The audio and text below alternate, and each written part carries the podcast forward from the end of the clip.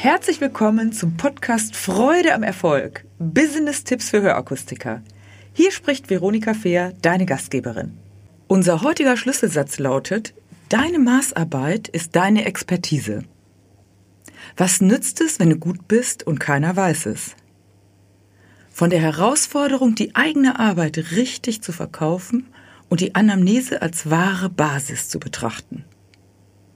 Genau darum geht es in dieser Podcast-Folge, wie du deine Maßarbeit als Expertise bewusst ins Spiel bringst und damit deiner Arbeit noch mehr Bedeutung gibst und diese wertvoll machst. Denn überall dort, wo Menschen persönliche Beratung in Anspruch nehmen und individuell betreut werden, geht es um Arbeit von Menschen für Menschen und immer um Individualität und Persönlichkeit. George Bernard Shaw hat einmal Folgendes gesagt. Der einzige Mensch, der sich vernünftig benimmt, ist mein Schneider. Er nimmt jedes Mal neu Maß, wenn er mich trifft, während alle anderen immer die alten Maßstäbe anlegen, in der Meinung, sie passten auch heute noch. Ein wirklich kluger Spruch. Nehmen wir diesen einmal als zusätzliche Basis dieser Folge. Heute zeige ich dir die wichtigsten Eckpfeiler deiner Maßarbeit auf. Also das, was du sowieso immer machst, damit du diese ganz gezielt und bewusst in deine Gespräche mit deinen Kunden zukünftig noch mehr integrieren kannst. Jetzt könntest du dich fragen, warum sollte ich mich damit beschäftigen? Etwas, was ich eh schon mache, muss ich mir doch nicht anhören. Genau dies ist der erste Denkfehler, denn es geht in der heutigen Folge darum, dass du die vermeintlich selbstverständlichen Dinge, die du für deine Kunden machst, auch als wichtigste Basis verkaufst, zum Beispiel darüber sprichst. Denn was nützt es, wenn du gut bist und deine Kunden deine individuellen, vielfältigen Hilfedienste möglicherweise gar nicht richtig wertschätzen? Nicht, weil sie es nicht schätzen wollen, sondern weil du diese zu wenig ins Spiel bringst. Hier geht es im Moment nicht um das Ergebnis, sondern um die Wirkung dessen, was du tust. Denn deine Kunden kaufen nicht das Produkt Hörgerät oder Hörsystem, sondern die Wirkung setzen wir immer voraus, dass deine Fachexpertise ohnehin unangreifbar ist. Dafür hast du langjährige Ausbildung absolviert und diverse Prüfungen abgelegt und bildest dich permanent weiter. Auch die Industrie bietet vielfältige Top-Produkte und erweitert ebenso das Dienstleistungsangebot. In meinen Coachings und Trainings habe ich immer wieder beobachtet, dass Hörakustiker sich unter Druck setzen und manches Mal vorschnell Antworten geben auf Fragen, die nicht immer sofort beantwortet werden können oder sich von anderen vermeintlichen Experten die Kompetenz untergraben lassen. Das tut überhaupt nicht Not. So nehmen zum Beispiel Audibene oder andere Online-Anbieter die vielen unsicheren Kunden und Erstinteressenten per Internet und Telefon entgegen. Doch die Beratung von Mensch zu Mensch nach Maß erfolgt noch immer bei dir als Hörakustiker vor Ort im Fachgeschäft. Wie kannst du nun deinen Expertenstatus ausbauen, noch besser das Vertrauen deiner Kunden gewinnen und immer wieder neue Maßstäbe anlegen, die deinen Kunden überzeugen? Blicken wir zunächst einmal wieder über den Tellerrand. Was macht zum Beispiel ein guter Friseur?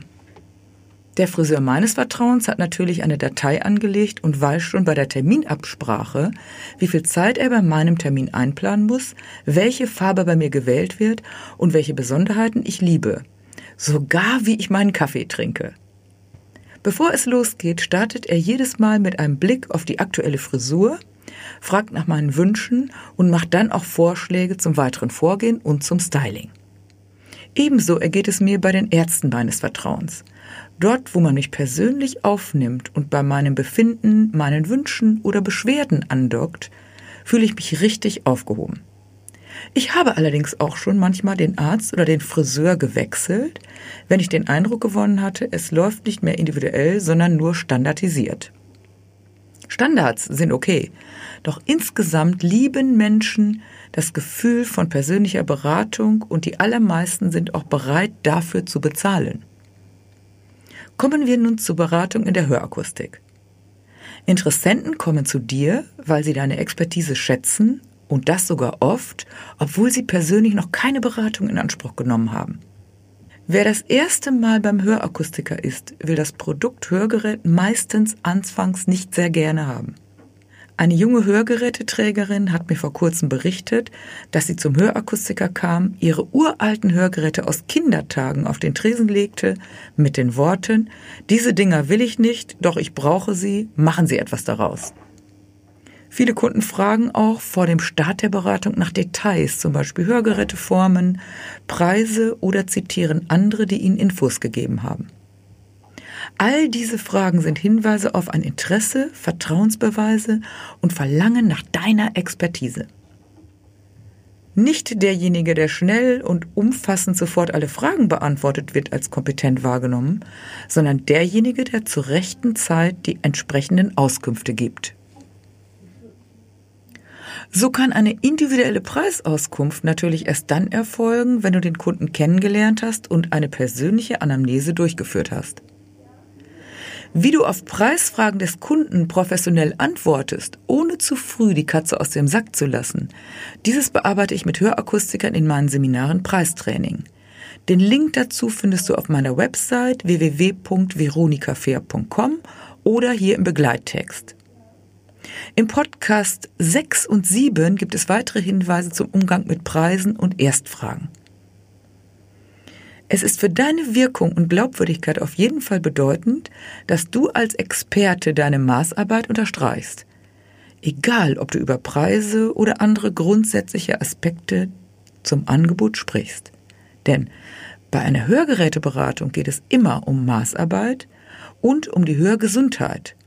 Gesundheit ist im Übrigen eines der großen Trendthemen der letzten und nächsten Jahre. Hierfür ist ein Hörsystem, für die Hörgesundheit ist ein Hörsystem ein begleitendes Hilfsmittel. Doch es bedarf noch immer der individuellen Anpassung und Feinjustierung durch dich als Hörakustiker. Mir fallen sofort fünf Eckpfeiler als Basis für die richtige Hörgeräteauswahl und deine Empfehlung ein. Erstens die anatomische Beschaffenheit des Ohres.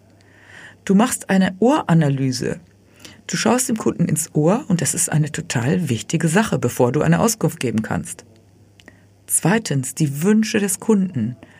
Du nimmst dir sehr viel Zeit für dieses Anamnesegespräch und dafür, damit der Kunde dir genau beschreibt, was sind seine Wünsche und vielleicht was sind auch seine Bedenken. Drittens, das individuelle Hörprofil. Sprich bitte vom Hörprofil und nicht vom Hörtest oder von der Hörmessung. Die Messung und der Test ist eines, doch das Profil umfasst deine ausführliche Bewertung, deine Beschreibung, was das für diesen Kunden bedeutet. Und Profil klingt deutlich wertiger als Hörmessung oder Hörtest. Noch dazu möchte dein Kunde gar nicht so gerne den Test machen, weil er weiß, dass er da durchfällt. Und viertens, die bisherigen Erfahrungen des Kunden. Manche Kunden haben eigene Erfahrungen gemacht, haben dann ihre Hörgeräte nicht getragen. Andere haben von anderen etwas gehört, teilweise auch etwas, was 20, 30 Jahre zurückliegt. Und fünftens, dein Expertenwissen und deine Empfehlung. Du hast dir über die Jahre sehr, sehr viel Kompetenz angeeignet und du bist derjenige und diejenige Person, die genau weiß, was ist auf dem Markt. Gerade war wieder die EuH, da wird alles Neue vorgestellt und du bist einfach der Experte dafür, die richtige Wahl zu treffen. Wer also als Hörexperte anerkannt werden möchte, der tut gut daran, genau diese fünf Elemente konsequent im Anamnesegespräch zu integrieren, bevor eine Empfehlung für ein Produkt oder einen Preis ausgesprochen wird. Jetzt könntest du sagen, na ja, das mache ich ja so. Ja, meine Beobachtung ist, genau das machen die Akustiker. Doch viele lassen sich vorschnell auf Aussagen ein, bevor sie im Grunde genommen eine Aussage treffen können. Daher stehe zu deiner Maßarbeit und bespreche immer genau das, was du tust, genau diese fünf Punkte. Wem es also gelingt, diese Elemente immer wieder in seine Erstberatung auch wörtlich zu integrieren, der erntet Akzeptanz und dem folgen die Kunden sogar auch bei einem Nein. Zum Beispiel, wenn du sagst, es macht keinen Sinn, jetzt über Preise oder Hörgeräteformen zu sprechen, wenn du diese fünf Punkte noch nicht bearbeitet hast. Denn Menschen kommen ja zu dir, weil sie sich eine kompetente Beratung erhoffen und dabei ist die Maßarbeit genau das, was sich alle Kunden wünschen, weil jeder Mensch und jedes Ohr eben so individuell ist wie der persönliche Fingerabdruck.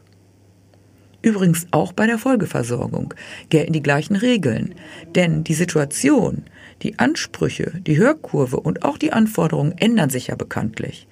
Und fünf oder sechs Jahre ist eine lange, lange Zeit, da hat sich möglicherweise einiges verändert. Wenn du dich dazu weiterbilden möchtest, dann schaue bitte gerne auch hier auf den Link nochmal, ich gebe einen Link unten rein, wie du beim Thema Anamnesegespräch noch professioneller sein kannst. Dazu biete ich auch Seminare an. Für diese Woche möchte ich dir jetzt folgende Aufgabe mit auf den Weg geben. Nimm einmal bewusst die fünf Elemente in den Fokus deiner Erstberatung. Lege dich nicht fest, bevor du genau Maß genommen hast und übe bitte einmal deine Maßarbeit bewusst auch in Worte zu fassen. Dabei wünsche ich dir viel Freude am Erfolg und beste Resonanzen. Lasse dich überraschen, ich bin gespannt von dir zu hören. Bis zum nächsten Mal. Wenn dir diese Folge gefallen hat, dann gebe mir ein Like und gerne auch einen Kommentar. Abonniere meinen Kanal, damit du nichts mehr verpasst. Danke fürs Dabeisein und in Hamburg sagt man Tschüss.